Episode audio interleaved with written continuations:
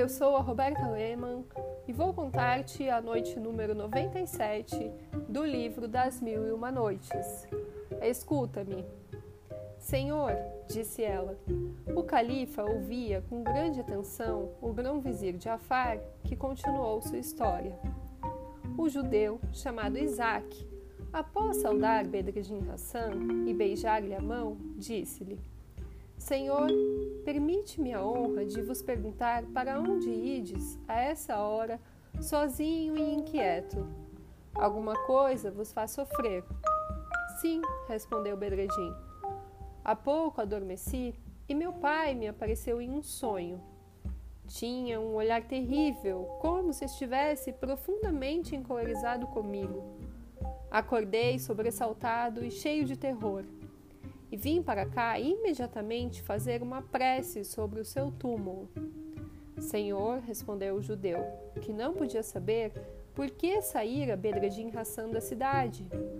Como o falecido grão-vizir, vosso pai e amo, havia carregado de mercadorias vários navios que ainda se encontravam no mar e que vos pertencem, vos suplico a preferência a qualquer outro mercador. Posso comprar, por dinheiro sonante a carga de todos os vossos navios.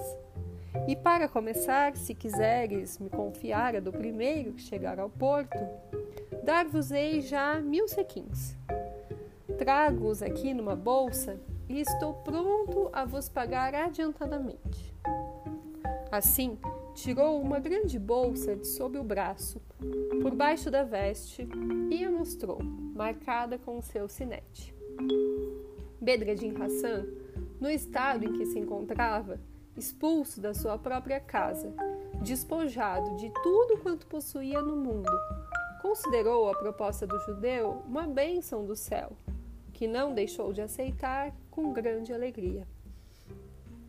Senhor, lhe disse então o judeu, vós me cedeis por mil sequins a carga do primeiro dos vossos navios que chegar a este porto? Sim, por mil sequins respondeu Bedreddin Hassan. Está feito o negócio. O judeu pôs imediatamente nas mãos dele a bolsa com mil sequins, oferecendo-se para contá-los. Bedreddin lhe poupou o trabalho, dizendo-lhe que tinha inteira confiança. Sendo assim, diante é, dessa confiança, o judeu tende a bondade, Senhor, de me confirmar o contrato que acabamos de realizar. Assim, tirou o tinteiro da cintura e, após escolher uma pena para escrever, apresentou-o com um pedaço de papel. Bedreddin, então, escreveu as seguintes palavras. Esse documento prova que Bedreddin Hassan vendeu ao judeu Isaac, pela quantia de mil sequins já recebidos, a carga do primeiro dos seus navios que ancoraram neste porto. Bedreddin Hassan de Bassorá. Em seguida, o entregou ao judeu, que o guardou e se despediu. Enquanto Isaac continuava o caminho para a cidade, Bedreddin Hassan continuou o seu para o túmulo do pai, Nureddin Ali. Ao chegar, se prostou e, banhado em lágrimas, gemeu: Ai de mim, infeliz Bedreddin, que será de mim? Aonde irei buscar asilo contra o injusto príncipe que me persegue? Não me bastava a tristeza da morte de um pai tão querido. Era preciso que a sorte acrescentasse outra desgraça aos meus justos lamentos. Assim ficou por um longo tempo.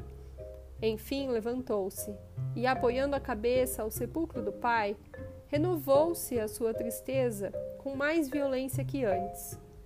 E ele só cessou de suspirar e lamentar-se quando, sucumbindo ao sono, se estendeu sobre o chão e adormeceu. Mal começara a gozar da doçura do repouso, quando um gênio que estabelecera sua morada no cemitério durante o dia, se preparando para correr o mundo segundo seu costume, percebeu o jovem no túmulo de Nureddin Ali. Entrou e, como Bedreddin estava deitado de frente, admirou-se do esplendor da sua beleza. O dia que aparecia não permitiu que Sherazade continuasse a história. Mas, no dia seguinte, à hora habitual, assim prosseguiu ela.